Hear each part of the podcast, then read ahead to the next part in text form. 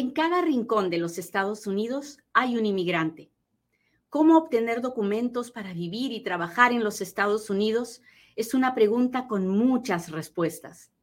Yo soy Katia Quiroz, abogada de inmigración, y en Inmigrando con Katia encontrarás todas las respuestas. Lo que acaba de suceder ayer es bastante, bastante serio. El un grupo de hermanos venezolanos que están tratando de cruzar la frontera, bueno, cruzaron la frontera porque se entregaron en la frontera, los procesaron, pidieron asilo, pidieron la oportunidad de pedir asilo político y el gobierno se las da poniéndolos en proceso de deportación, los procesan y les dicen, ok, le vamos a mandar la notificación o presentes en la corte cuando le toque, ¿verdad?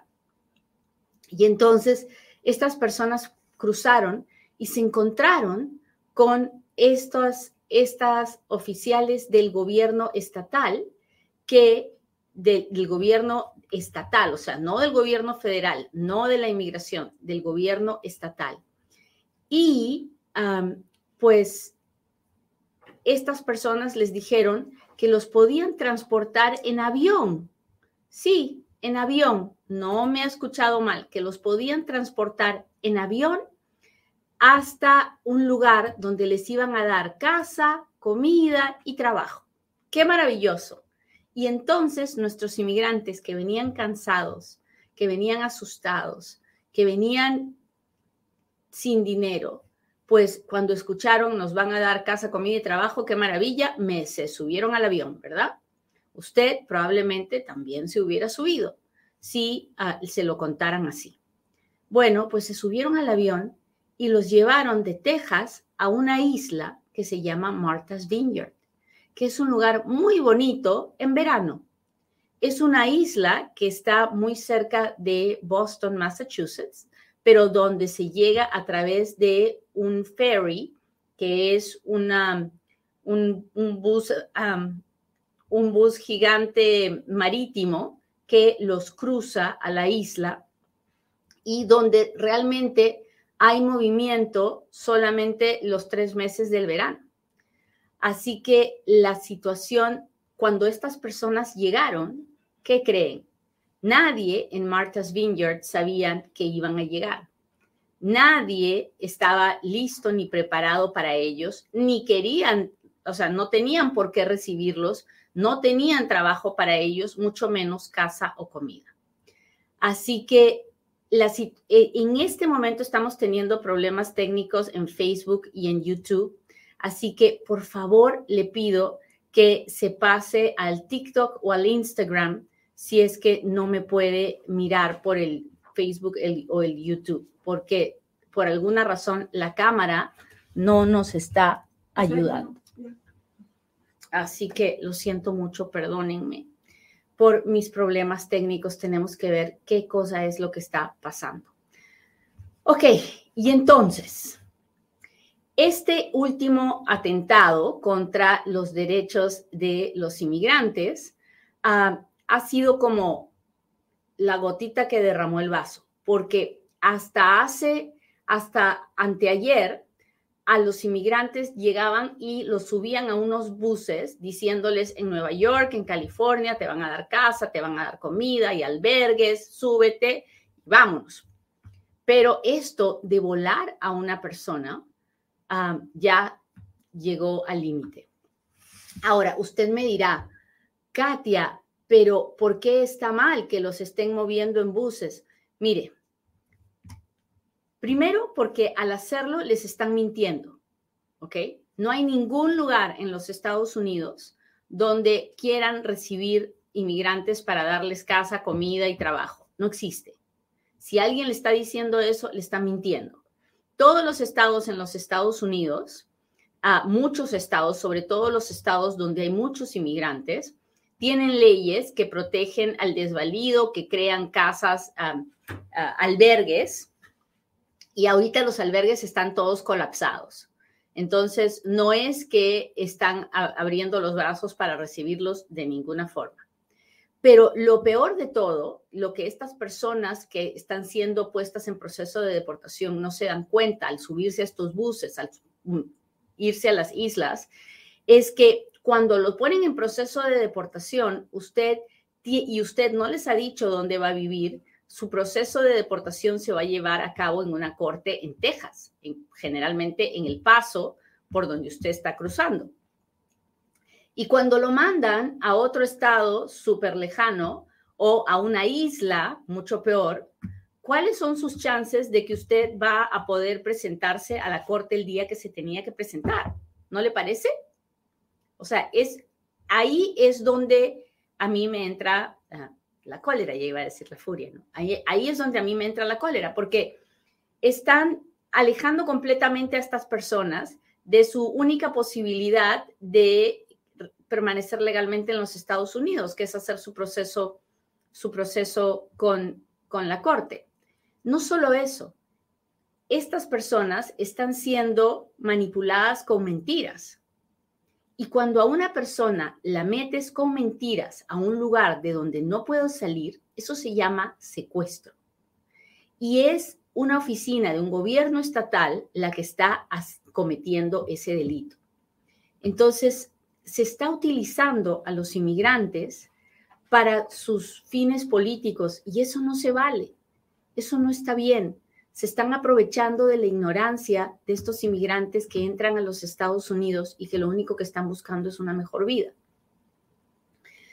Entonces, mi consejo para todos los que cruzan la frontera, sobre todo si usted tiene familia en los Estados Unidos, por favor, no se suba a ningún bus, no se suba a ninguna, no se suba a ningún bus, no se suba a ningún avión, no se suba a ningún tren.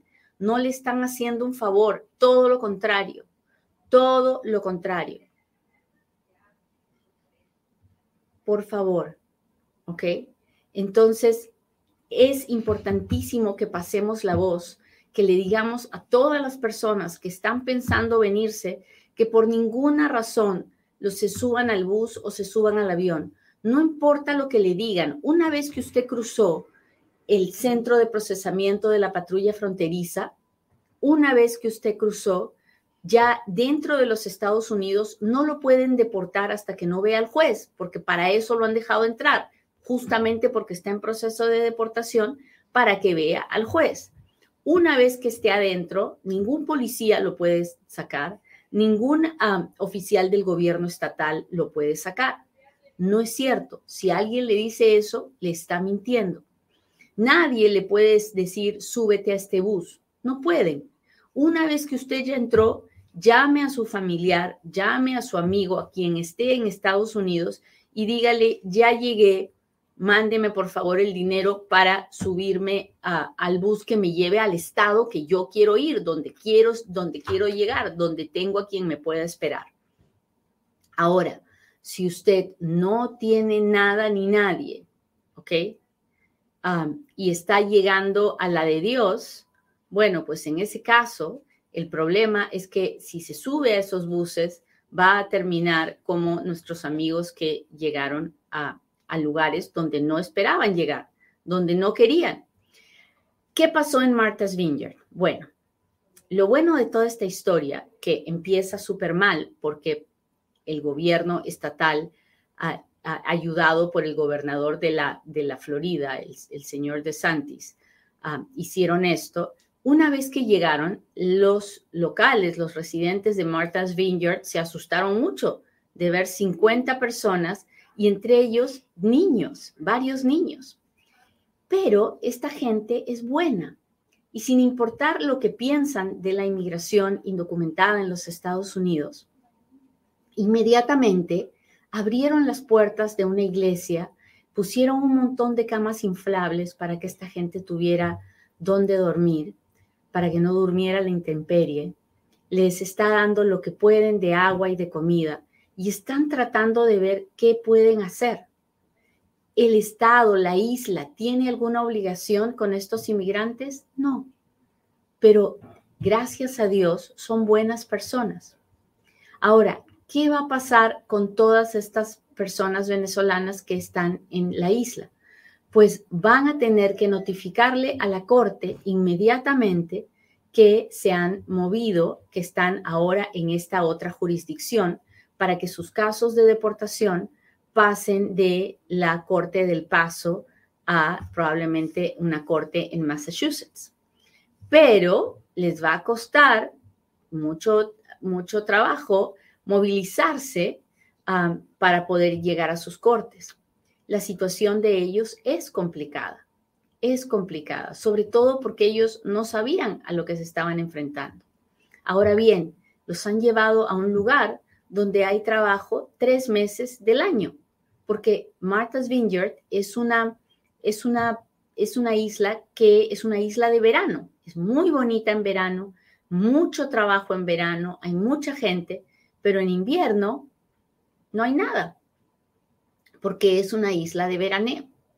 Y estoy segura que los inmigrantes tratamos de llegar a lugares donde vamos a tener trabajo todo el año, no tres meses del año.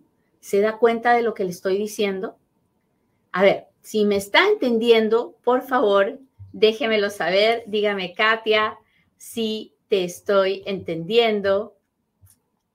Sí, el gobernador Ron DeSantis de la Florida fue el que pagó por los aviones, pero las personas salieron de Texas. Entonces, esto fue una combinación entre el gobernador de Texas, el señor Abbott, y el señor DeSantis.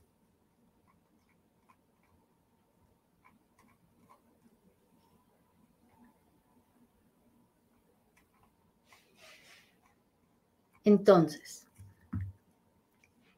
lo más importante, lo que necesito que nuestros, nuestros, ah, que los, los extranjeros que quieran venir a Estados Unidos sepan es, primero, si viene, venga con un plan, no venga a la deriva, no venga sin saber qué va a ser de usted, porque puede, la puede pasar mucho peor que los que sí tienen un plan. Si usted quiere venir, por lo menos venga sabiendo a dónde va a llegar, a qué ciudad, a qué estado, quién lo va a recibir, conoce a alguien. Si tiene un plan, nunca, por ninguna razón, se suba a los buses ni a los aviones que el gobierno estatal le ofrezca. No son sus amigos, no son sus amigos, no les importa ayudarlo, todo lo que le digan van a ser mentiras.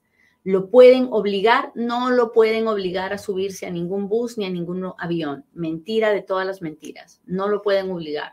Usted se da la media vuelta y empieza a caminar y no lo pueden parar. Muchos aquí me dicen, Katia, pero en California se necesita indocumentados, en Massachusetts se necesita indocumentados. Sí, es muy probable que se necesite fuerza laboral, que se necesiten manos que trabajen, pero lo que los gobiernos estatales no quieren es tener que con dinero de los impuestos pagar ni casa, ni comida, ni nada para inmigrantes indocumentados. Esa es la diferencia. Entonces, los, hay muchos estados que son proinmigrantes, pero son proinmigrantes porque aprecian la mano de obra de los inmigrantes. Pero si empezamos a, a generarles un gasto extra entonces ya no nos van a empezar a querer y nos vamos a meter en un problema. Y la única manera de evitar eso es que cuando uno llegue, no llegue pidiendo ayudas públicas. ¿Estoy siendo clara?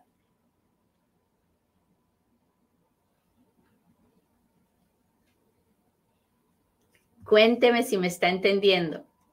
Claudia dice, ¿por qué un, nunca contesta los mensajes que uno le envía?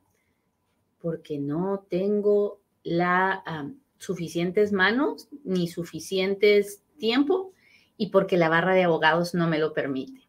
Tengo, si usted entra a, mis redes sociales y trata de escribirme, tengo un sistema que le va a dar videos míos que pueden contestar la pregunta que usted tiene.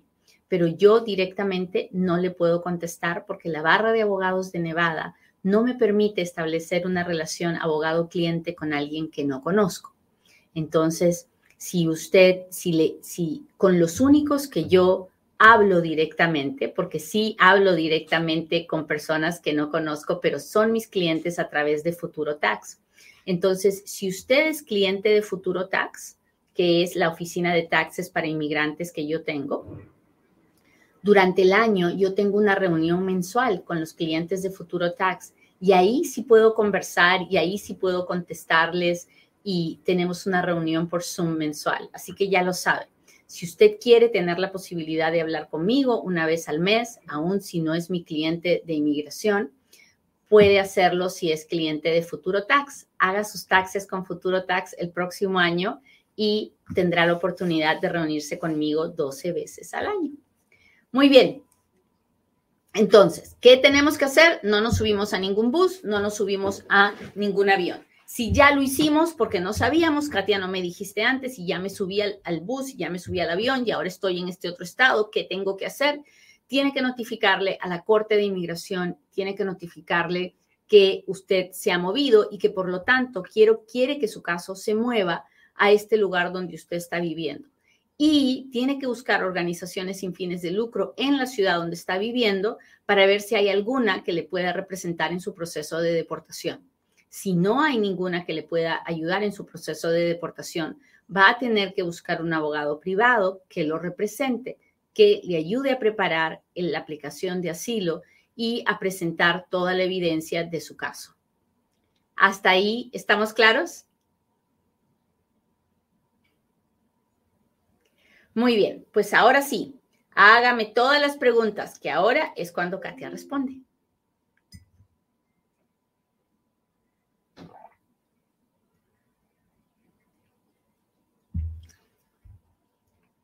Aquí alguien en Instagram, Juliana dice, Katia, si llevo dos años en el país, ¿se puede sacar asilo político, por favor? No, la respuesta es no.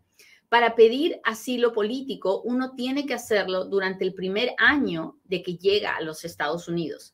Después ya se nos fue el tiempo, ya no se puede. En TikTok alguien me pregunta, ¿Perú puede pedir asilo? Cualquier una persona de cualquier país puede pedir asilo siempre y cuando tenga los requisitos. ¿Cuáles son los requisitos? Los requisitos para pedir asilo son a mí, a mí, no a mi ciudad, no a mi pueblo, no a mi mamá, no a mi papá. A mí me están persiguiendo y me están persiguiendo y me quieren matar por mi raza, por mi religión, por mi opinión política, por mi nacionalidad, porque soy parte de un grupo especial y mi gobierno no me va a proteger. Entre esas cinco razones que le he dado, no he, no, he dicho por la violencia en mi país, ni he dicho por las pandillas, ni he dicho por la pobreza. Ninguna de esas tres son razones para pedir asilo.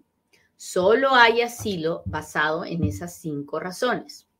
Eh, puede ser de cualquier país, pero tiene que probar, y esa es la parte más importante, tiene que probar, no contar una historia.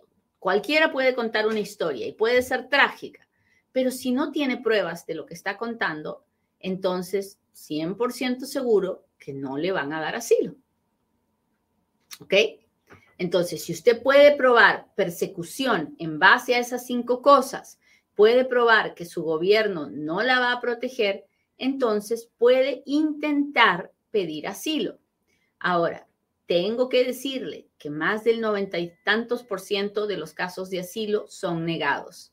Y de los casos que son aprobados, la mayoría son casos de persecución religiosa o de persecución por, ah, por nacionalidad, por, ah, por, por, origen, por raza. Ah, son los menos los que son por opinión política. Espero haber sido clara con mi explicación. Siendo una persona jubilada, ¿puedo pedir asilo? O sea, ¿no afecta eso? No entiendo, Santos, su pregunta. Ah, que usted tenga dinero o no tenga dinero, que tenga jubilación o que no tenga jubilación, no tiene nada que ver con su aplicación de asilo. Si estoy esperando la visa U, ¿puedo pedir un parol para viajar? La respuesta es no. Aun cuando llegue la visa U y la visa sea aprobada, no podrá pedir parol para viajar. El parol se podrá pedir en el momento en que hayan pasado tres años de la visa U y usted pueda pedir la residencia. A ver, déjeme ver si tengo algún super chat o un super sticker de mis amigos de YouTube. Me alegro que se haya arreglado el problema de la cámara. Lamento mucho haber tenido estos problemas técnicos. Ángel, muchas gracias. Ángel nos mandó un super sticker. ¿Cómo están? Hola, hola. Colombia presente. ¿De dónde nos está mirando? Saludos de Cuba. Muchas gracias. Hola Katia, le pregunto, usted dijo que acelerarán los casos, ¿eso incluye el 601? Eso incluye todo, eso, es lo que ha prometido la directora de la Oficina de Inmigración. Si no me presenté a la corte, ¿cuántos días tengo para que presenten mi orden de deportación? El día que no se presentó, el juez le dio una orden de deportación. Ya estuvo. Se llama orden de deportación en ausencia. Ahora, usted tiene 30 días para pedir una moción para reabrir su caso si puede explicar por qué no se presentó y el juez considera que es válido, le reabrirá su proceso de deportación y le dará otra cita. Si no, se quedará con la orden de deportación de ese día. Soy mexicano, ¿puedo pedir asilo? Mane, esto es lo mismo que le contesté a la persona de Perú. No depende del país de donde venga, depende de si usted tiene un caso de asilo o no. Buenos días, acabo de llegar hace cuatro meses por frontera y nos dieron unos papeles donde dice que no podemos tener cuenta bancaria ni brevete. ¿Tengo que esperar al año? No lo sé, don José Miguel. Tendría que mirar esos documentos para decirle de qué se trata. Ah, no, no, le, no, no entiendo a qué viene lo del año. Usted tiene un año para presentar su aplicación de asilo político. Tiene probablemente una cita en la corte No se demore, ¿ok?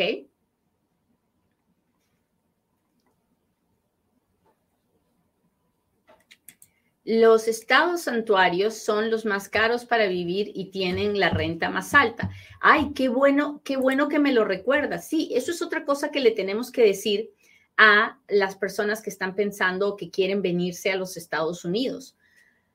Cuando usted se sube a uno de esos bases del gobierno estatal, o cuando piensa o cuando se sube a un avión, Martha's Vineyard es carísimo. Los buses están llevando a las personas a, ciudades proinmigrantes, que son ciudades muy grandes, donde hay muchos inmigrantes, que son California, Nueva York, Washington, Chicago, ah, Massachusetts. Y tengo que decirles algo, esas son las ciudades más caras para vivir en los Estados Unidos.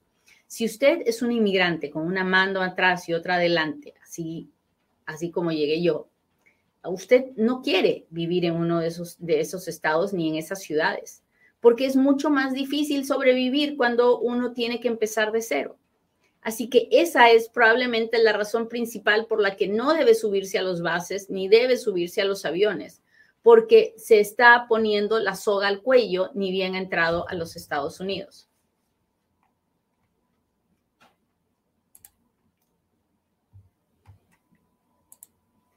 Buenos días, abogada. Estoy en espera. Hace dos meses agregué a mi niño que nació. ¿Usted cree que se atrase? Angelina, no creo que se atrase, pero aún si así fuera, ¿qué nos importa? Usted tiene que entrar con su bebé, no hay de otra. Así que esperen Dios que usted va a entrar en el tiempo perfecto.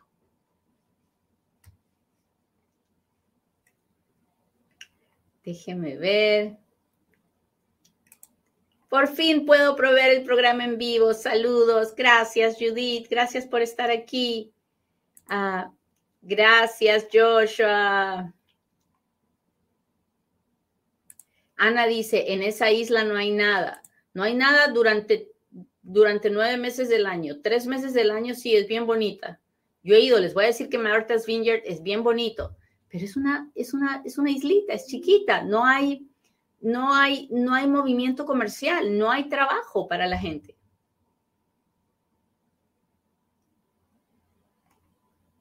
Déjeme ver. También mandaron a unos a Washington y los dejaron en la calle. Obviamente, porque ya les digo, ningún estado tiene la obligación de recibir ni de mantener a inmigrantes que llegan pidiendo asilo. No lo tienen. Así que mucho cuidado con hacer eso. Déjenme ver las preguntas en Instagram. Estoy acá en Instagram, muchachos. Mi hija me pidió en el 2019, en febrero del 2001, fue a la entrevista, ya me aprobaron la I-130, pero no me han aprobado la 485 dice que está en revisión. ¿Qué tengo que hacer? Buscar un abogado, Mercy, de volada. Estoy en trámite de residencia, tengo año y medio con el trámite, ya pagué el abogado y aún no tengo ninguna noticia. Voy a su oficina y me dice que no hay noticia. ¿Qué puedo hacer? Esperar, porque ahorita todos los trámites en inmigración están demorados. Y si usted está entrando a la página web de la Oficina de Inmigración y entra el código de, del número de recibo de su, de su 485 y ve que todavía está pendiente, el abogado no le está mintiendo, no, le, no tiene noticias para usted porque no hay noticias. Mi suegra utilizó otro nombre al momento de registrar a mi esposa y ahora ese nombre ficticio aparece en su acta de nacimiento como su mamá. Mi pregunta es, ¿eso afectaría si mi esposa quiere pedir a su mamá? Definitivamente, claro que afectaría. Ahí va a haber que hacer varias cosas, una prueba de ADN, un cambio de nombre en el acta de nacimiento de la hija a través de una corte de familia. Es complicado, busquen un abogado.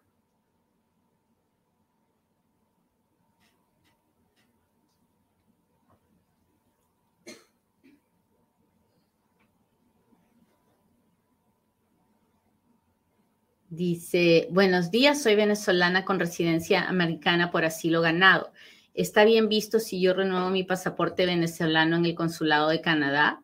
No hay ningún problema en renovar el pasaporte venezolano. El problema es si quisieras ir a Venezuela. Eso es algo que no puedes hacer. Pero claro que tienes que renovar tu pasaporte venezolano donde sea que puedas, porque te permitirá viajar a cualquier otro país. Déjenme ver mis amigos de TikTok, ¿cómo están? Gracias por estar aquí. ¿Puedo trabajar, pedir residencia trabajando en yates privados bajo la visa B1, B2? Llevo trabajando así dos años. No, la visa B1, B2 no es una visa de trabajo y no puedo, uno no puede pasarse de ahí. no hay una visa de trabajo para eso. El dueño de la empresa de los yates es quien tiene que pedir una visa de trabajo. Hola Félix, gracias por tu rosa. ¿Qué es parol? ¿Cuál es el beneficio? Parol es un permiso para entrar temporalmente a los Estados Unidos y no, no da ningún beneficio generalmente. ¿Puedo pedir ajuste de estatus si entré con visa de turista pero viví violencia doméstica? Ah, depende, depende. Depende de si la violencia doméstica fue de un esposo ciudadano residente, depende si hubo un reporte de policía y usted cooperó con la investigación. Son varias cosas que va a tener que hablar con un abogado de inmigración. Valens, Rox, muchas gracias. Hola Francisca, ¿cómo estás? Gracias, gracias por los diamantes, las rosas.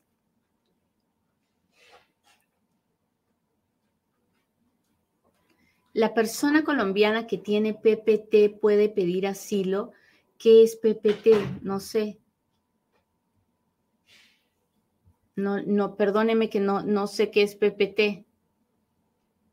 Si soy turista, ¿puedo pedir una extensión de visa? Bueno, depende. Puede pedir extensión de visa si tiene mucho dinero, pero mucho dinero y los seis meses le quedaron cortos para seguir viajando. Puede pedir extensión de visa si estando aquí tuvo una emergencia, se fracturó algo, tiene que ir al hospital y tiene el dinero para seguir pagando los hospitales. Generalmente esas aplicaciones de extensión de visa son negadas cuando no hay una razón, una razón válida para extenderlos. Solo para seguir turisteando, no. ¿Necesito un sponsor para cuando aplique para la residencia con la visa U? No, no lo necesita. Hola Katia, soy colombiana, saludos de Texas.